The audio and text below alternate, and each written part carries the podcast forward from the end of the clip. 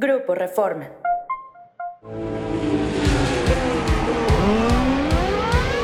Wicked. fantastic, Checo. Absolutely fantastic.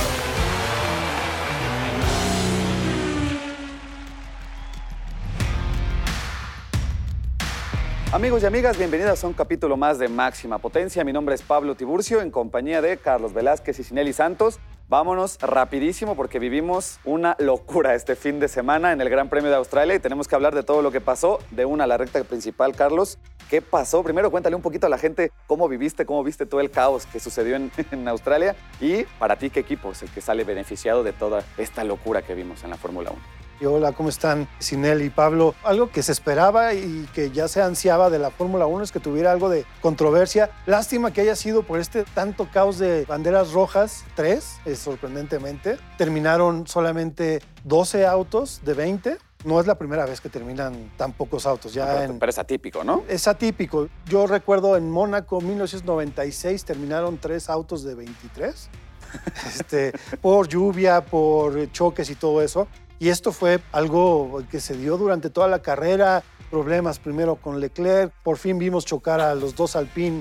Estábamos esperando a los dos franceses a ver cuándo chocaban. El desastre de Russell. El desastre de Russell al final. No sé cómo tú la viste, Sinelli. caótica por todo, no solamente por las banderas rojas, por la amarilla, por el virtual, sino por la organización en general. Creo que el Gran Premio de Australia queda mucho a deber, sobre todo en la parte de la organización. Muchos de los pilotos se quejaron de que ya no era necesario una rearrancada después del accidente de Kevin Magnussen, donde lamentablemente Sí. pierde este neumático trasero y que sale volando una parte y Pudo se- haber salido mucho peor, ¿eh? ese neumático Sí. pudo haber acabado en cualquier otro. pero lastimó a No, sí acabó, sí acabó. Y no de gravedad, pero sí lo lastimó. Y la gente invadió la pista cuando todavía no había acabado la carrera. Y sí queda muchísimo a deber la organización del Gran Premio de Australia por todo lo que se vivió, por estas quejas de los pilotos y también porque al final, estando en un circuito semicallejero, era el riesgo que se corría. En esas primeras curvas estaba tan cerrado el espacio que obviamente iba a haber accidentes. Está bien, ahorita hablamos de qué pasa con los equipos, cómo queda el campeonato, pero cuéntenle a la gente que nos escucha qué pasa, quién toma la decisión de lo que pasa con Magnussen de seguir la carrera. En estos casos, ¿cómo se toma la decisión? Porque además tiene que ser tomadas, digamos, casi que al momento, ¿no? Sí, siempre es un director de carrera el que toma esta decisión, pero también se va basando mucho en lo que va pasando en la pista. Si el accidente no es de mayor gravedad, se opta porque salga una bandera amarilla y que los autos pueden continuar detrás del auto de seguridad, pero si es un accidente donde ya incluye un trabajo de pista, donde se incluye ya una limpieza de los oficiales de pista, ya el mismo director de carrera detiene la carrera, los autos regresan a los pits y ahí es donde hacen un poco de ajustes, un cambio de neumáticos que puede ser posible en estas condiciones y se vuelve a reiniciar la carrera, que puede ser una carrera que empiece otra vez desde una arrancada, lo vimos en Australia, que puede ser desde. Desde los cajones de inicio, hasta los semáforos. En la primera, en la O- primera parada que Ajá. hubo. Claro, Ajá. o puede ser también una salida que sea otra vez detrás del auto de seguridad en movimiento. Sin embargo, se opta porque haya una carrera pareja y que empiecen otra vez desde los cajones de salida y es ahí donde otra vez este desastre. Ya escuchamos a los pilotos y a los equipos quejarse de la decisión que se tomó Carlos, pero más allá de eso, ¿quién sacó más beneficio de la situación así como se dio? Digo, para mí fue Mercedes. A pesar de lo que le sucedió a Russell, volver a ver a Lewis Hamilton en el podio, que algo que no estaba esperándose. Sorprendentemente, Nico Hulkenberg pudo haber hecho su primer podio. ¿Desde cuándo lleva Nico Hulkenberg corriendo con Checo? Estuvo Una también Aston Martin. Carlos Sainz con un montón de pilotos. Exactamente, entonces pudo haber estado en podio también, pero yo creo que Mercedes fue el que sacó más ventaja, lo vimos un poco más fiable, no tanto el motor, lo que sucedió a Russell, que tronó el motor y lo vimos en flamas, a pesar de que no se habló mucho de la arrancada que hubo la primera, la primera, en donde se adelantó por completo a Max Verstappen y lo vimos en primer lugar en las primeras vueltas, pero desgraciadamente sucedió lo último, pero para mí el equipo que salió ganador de este gran premio fue ¿Estás Mercedes. de acuerdo, Sinelli? Sí, como dice Carlos, creo que uno de los beneficios o de los puntos fuertes que tiene Mercedes es su rápido calentamiento de los neumáticos y es ahí donde le ganan a Verstappen en la primera arrancada. Pero otro de los equipos que también se lleva bastantes méritos, no tanto por la cantidad de puntos, sino porque su piloto novato consiguió dos puntos al menos fue McLaren, que se venía Ah, viendo sí. con un desempeño bastante bajo a, a comparativo de otros años. Me parece que Oscar Piastri rescata muy bien ese noveno puesto con dos puntos, que le sirve bastante bien para tener esa confianza de seguir avanzando en el campeonato. Bueno, escucho que los dos se van con otras escuderías que no son Red Bull, porque ahora sí nos vamos a la zona de curvas. Específicamente, el que no saca rédito este fin de semana es el mexicano Sergio Pérez. Está la teoría de la conspiración al rojo vivo. ¿Qué está pasando en Red Bull Sinelli? Tú sí crees en la teoría de la conspiración. No es que crea al 100% en una teoría de la conspiración, pero bueno, es un pero el poco carro raro. funciona bien un día, no funciona bien dos y luego el domingo está. O sea, ¿no, ¿no te parece un poco raro que el viernes tiene un funcionamiento, digamos, lo regular, el sábado ya cae su rendimiento, hacen unos cambios en la central electrónica ya para el domingo y es lo que también hace que este Red Bull siga volando y aún así es un resultado bastante bueno porque no son tantos puntos los de diferencia que tiene con Verstappen. Al final mantiene este subliderato, pero también él sigue demostrando que va a estar ahí, le va a estar respirando en la nuca, va a estar peleando por las victorias y que esta pudo haber sido una excepción de lo que se viene en las próximas carreras que va a ser fundamental para que él pueda seguir acercándose y recortando esa brecha de unos 19 puntos que hay por ahí, más o menos, y que seguramente lo va a hacer. Max Verstappen ya tuvo problemas con el carro, ya le tocó ahora a Checo Pérez. Red Bull está como compensando, Carlos, como que de pronto a uno le da más, a otro le da menos. eh, ¿Cómo funciona? entonces? No, yo no soy partidario de esa teoría del sabotaje o de la conspiración. Entonces es natural. Es natural, ah, estamos hablando de una máquina, digo, no es natural, es la máquina, te puede fallar en cualquier momento. Estos problemas que tuvo Sergio Pérez durante las prácticas, específicamente la segunda y la tercera, no le estaba corriendo bien el auto, no le estaba frenando, llegaba a la curva 2 y se iba derecho. Entonces algo le estuvo funcionando mal que terminó en el último lugar saliendo desde pits por problemas y por los cambios que le hicieron a su auto, que eso va a beneficiar en las siguientes carreras que ya tuvo esos cambios que eran necesarios. Y si ya le tocó a Max Verstappen en Arabia Ya Saudita le tocó a Checo también. y ya le tocó ahora a Checo, y es bueno que le suceda. Lo bueno es que no le esté sucediendo en domingo Ujú. a ninguno de los dos pilotos. A Max Verstappen le sucedió durante las calificaciones y prácticas de Arabia Saudita en Jeddah y quedó en segundo lugar. Ujú. Ahora quedó Checo en quinto, pero pues es dentro de los males el menos El peor. menor, pues vamos a escuchar a una voz autorizada mientras que los demás especulan. Hay pilotos, Sí. Sinelli, que ya estuvieron en ese ambiente, en el alto rendimiento y que nos pueden platicar, pues, qué pasa en las escuderías, ¿no? Sí, así es. Mario Domínguez, un especialista no solamente en deporte motor, sino también en esta parte del análisis y que estuvo participando en lo que antes era la IndyCar, por decirlo de esta manera, La Champ Car, la sí. Champ Car. Él dice muy bien esta parte de que el equipo ahora en este momento trabaja para los dos, pero va a haber un momento en el que va a tener que decidirse por alguno dependiendo del estado del campeonato. Y más si ves a un Aston Martin que te está pisando los talones o si ves a un Mercedes que ahí va poco a poco recobrando vida con Luis Hamilton. Vamos a escuchar entonces a Mario, a ver qué nos dice sobre esta teoría de la conspiración. Sinelli cree, Carlos no cree, y usted hágase su propia opinión. Me gustaría preguntarte, ahora esta carrera de Australia, ¿cómo viste a Checo? ¿Cómo ves ese acercamiento que cada vez tiene ya con Verstappen y con ese auto que tiene tan competitivo? Pues la verdad es que lo vi muy bien. Hizo la carrera que tenía que hacer dadas las circunstancias de que tenía que salir en último lugar. No cometer ningún error durante la carrera para algo que le ocasionara no poder terminarla. Entonces eh, Checo manejó muy bien, utilizó su coche al máximo y no se metió en ningún tipo de problema. Oye Mario, hablando de este sistema, por decirlo así, de desarrollo que tiene Red Bull, que siempre se ha enfocado en un piloto, se vio hace unos años con Verstappen, ¿cómo notas ese ambiente? O sea, ¿crees que sí siguen enfocados en un solo piloto o ya también se han abierto un poco más a que sean dos los que peleen por el título?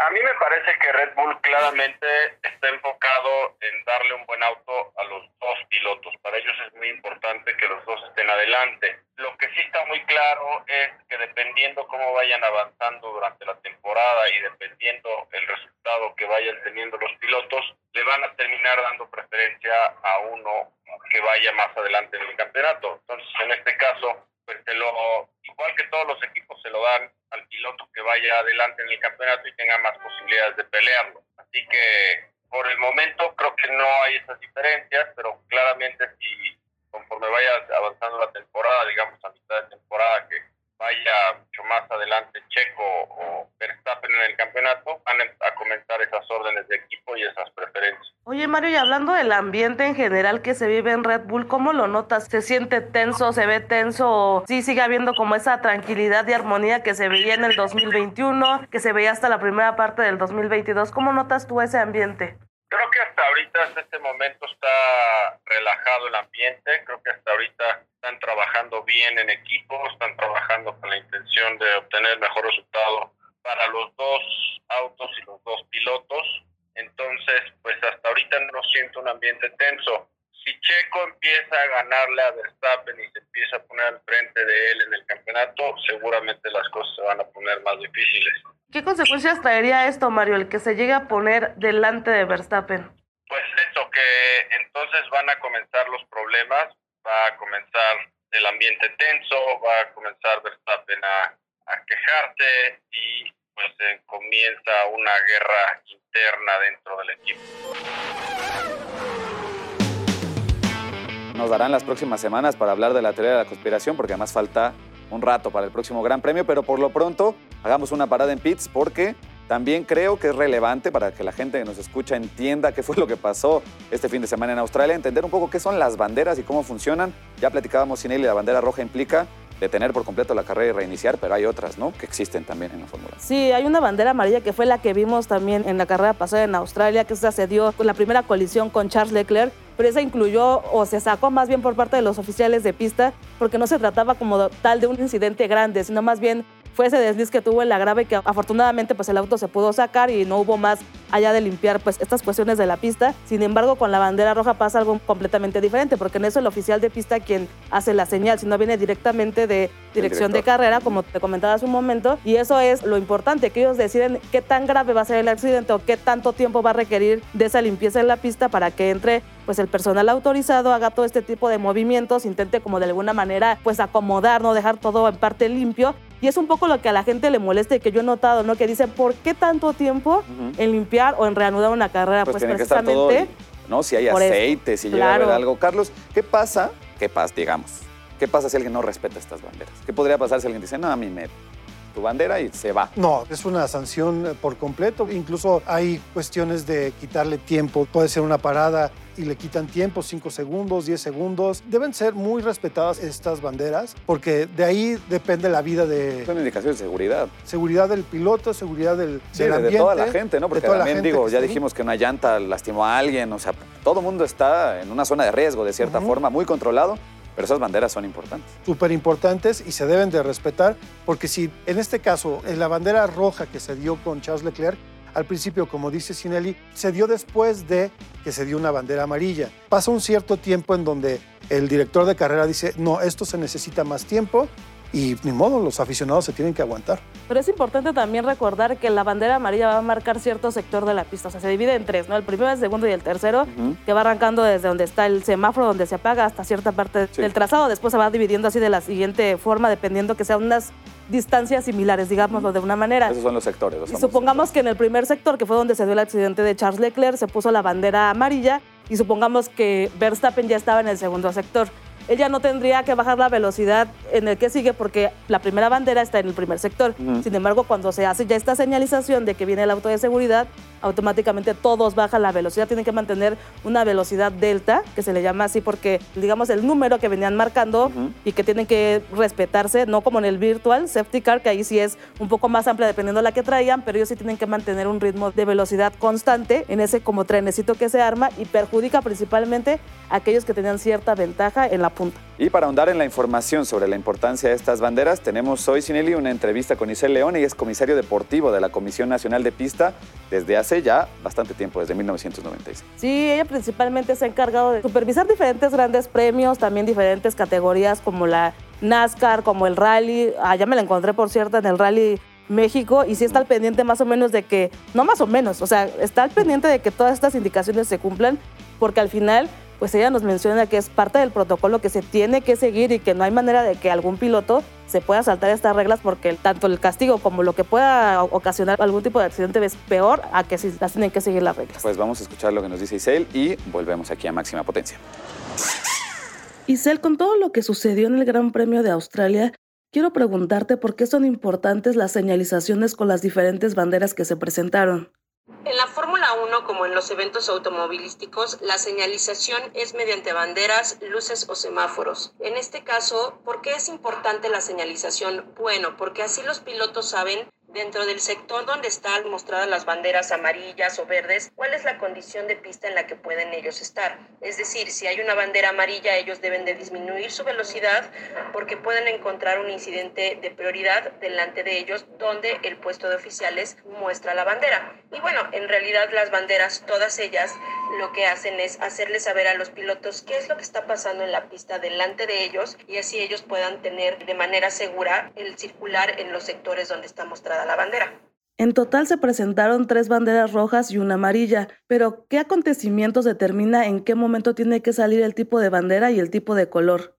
Una bandera amarilla es mostrada en el puesto de oficial de pista cuando un auto tiene un trompo, ya sea que queda sobre la pista o fuera de la pista. En ese momento los oficiales muestran la bandera para que sepan los pilotos que vienen que hay un trompo o puede ser cuando hay un accidente, cuando hay un contacto entre dos autos o un auto que se va al muro. La bandera amarilla es una bandera de precaución que les hace saber a los pilotos que hay una situación que ellos deben de disminuir la velocidad, que no pueden rebasar y que deben de estar atentos a lo que pueden ver o encontrar sobre la pista delante de esa bandera amarilla. La bandera roja es una bandera que en carrera determina que hay una situación de prioridad y que debemos detener la carrera. ¿Por qué? Porque hay que retirar piezas, hay que revisar pilotos o algo que hace que la carrera se detenga momentáneamente.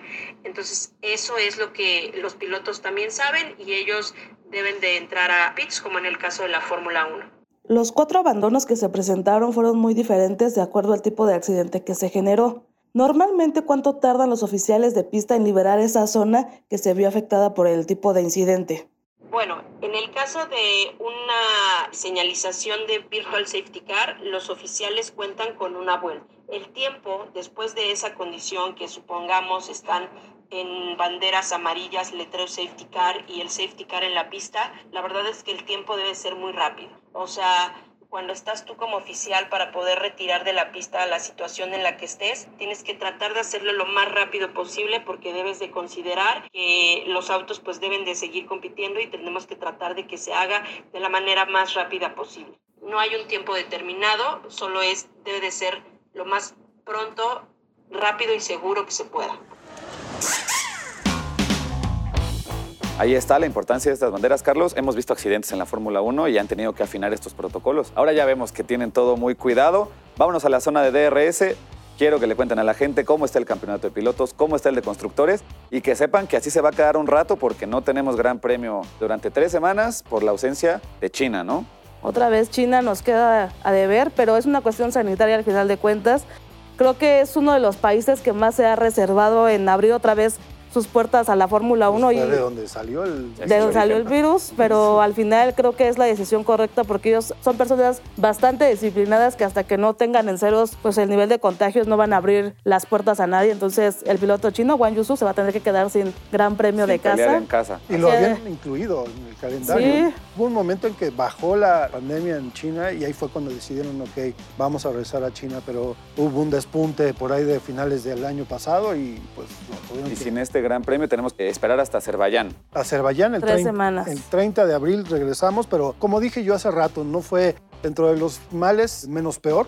Lo que sucedió con Checo, 15 puntos de diferencia contra Max Verstappen. Verstappen tiene, 69 puntos, Sergio Pérez tiene 54, Fernando Alonso tiene 45 y Lewis Hamilton ya está cerca de 38 puntos. Y en el campeonato de pilotos estamos hablando de que lo de Red Bull pues, sigue siendo... Abismal.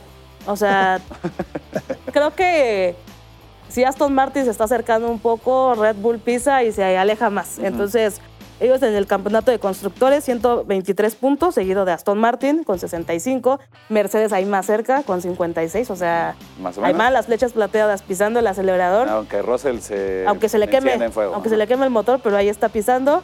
Ferrari con 26. Que no sé cómo sigue ahí en, en cuarto lugar después de lo sucedido en Australia. Yo tampoco entiendo ¿eh? cómo siguen ahí. McLaren con 12, Alpine con 8, Haas con 7, Alfa Romeo con 6, Alfa Tauri con 1 y Williams con 1. Al final todas las escuderías han puntuado. Bueno, unas más menos. que otros, Por pero se nota que todas están interesadas Hay en irse en ceros, competencia, por lo al menos. menos. Bueno, pues ahí está el panorama de la Fórmula 1. Pondremos el botón de pausa durante algunas semanas. Ellos en el Gran Premio, nosotros seguiremos aquí en Máxima Aquí Potencia seguimos. hablando de todo lo que se desarrolle en estas semanas. Y de historias también, y ¿no? de, la historias que tengamos que contar sobre la pista. Vamos a ponerle entonces pausa tantito a Fórmula 1 y para cerrar este capítulo de máxima potencia, ya que vemos la bandera cuadros de cerca, hay que hablar de la IndyCar y de Patricio Ward, otro piloto mexicano que se especula mucho que si va a llegar a Fórmula 1, que sí tiene posibilidades por lo pronto en IndyCar Series, le está yendo bastante bien.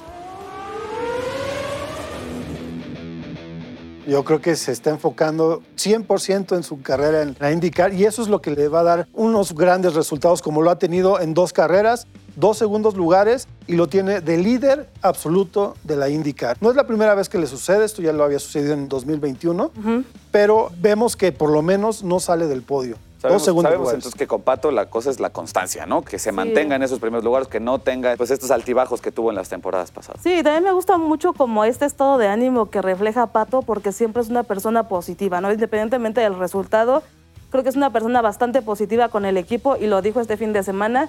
El equipo McLaren le entregó un auto competitivo lo súper rápido. Un cohete. que pudo hacer lo que quiso. Lo, yo lo vi en televisión, los rebases que hacía, o sea, se aventó dos rebases de un jalón, lo que permitió que tomara la punta por 91 vueltas de las 250. Y me parece que tiene con qué pelear el campeonato este año. Veo difícil que pueda llegar a la Fórmula 1 por la cuestión que tiene McLaren y el plan de desarrollo que tiene. Pero él lo que tiene que hacer es enfocarse en este campeonato y ganarlo. Y seguir Y trabajando. lo que sigue. O Sí. sea, no, no casarse con la idea de que va a llegar a Fórmula 1, sino enfocarse en lo que está ahorita. Y Bueno. para como está McLaren en la Fórmula 1. Exactamente, a eso iba. mejor. Apostémosle a la Indy, Sí, no mejor. es Bueno, mejor. Es que la gente no sabe, pero lo hemos dicho aquí muchas veces. No solamente Checo Pérez, hay muchos pilotos mexicanos brillando en diferentes Claro. seriales Sí. en el mundo y Patricio Guarda es uno de ellos. El camino a la Fórmula 1 no es fácil, me queda claro, pero el automovilismo mexicano tiene garantizado un éxito. En Pero ahí también está Juan Pablo Montoya, que él hizo el proceso al revés, ¿no? Empezó con la Indy, llegó a la Fórmula 1 y... y luego pues, volvió a la Indy, ¿no? Luego volvió a la Indy y ahí está, vigente todavía, ¿no? Y tuvo sus flechazos de talento, pero se puede hacer una carrera a la inversa. Bueno, pues ya veremos cómo le va a Pato en los siguientes fines de semana. Por lo pronto, como decíamos, la Fórmula 1 en pausa. La IndyCar tendrá cosas que dar, también otros seriales de automovilismo tendrán temas que darnos para que sigamos considerando. Y hablaremos aquí en este espacio, pues, de lo que nos pidan ustedes que que nos escuchan, si quieren hablar de la teoría de la conspiración, si quieren que hablemos más de lo que pasó en Australia. Ya veremos, pero aquí nos escuchamos la próxima semana en Máxima Potencia. Mi nombre es Pablo Tiburcio.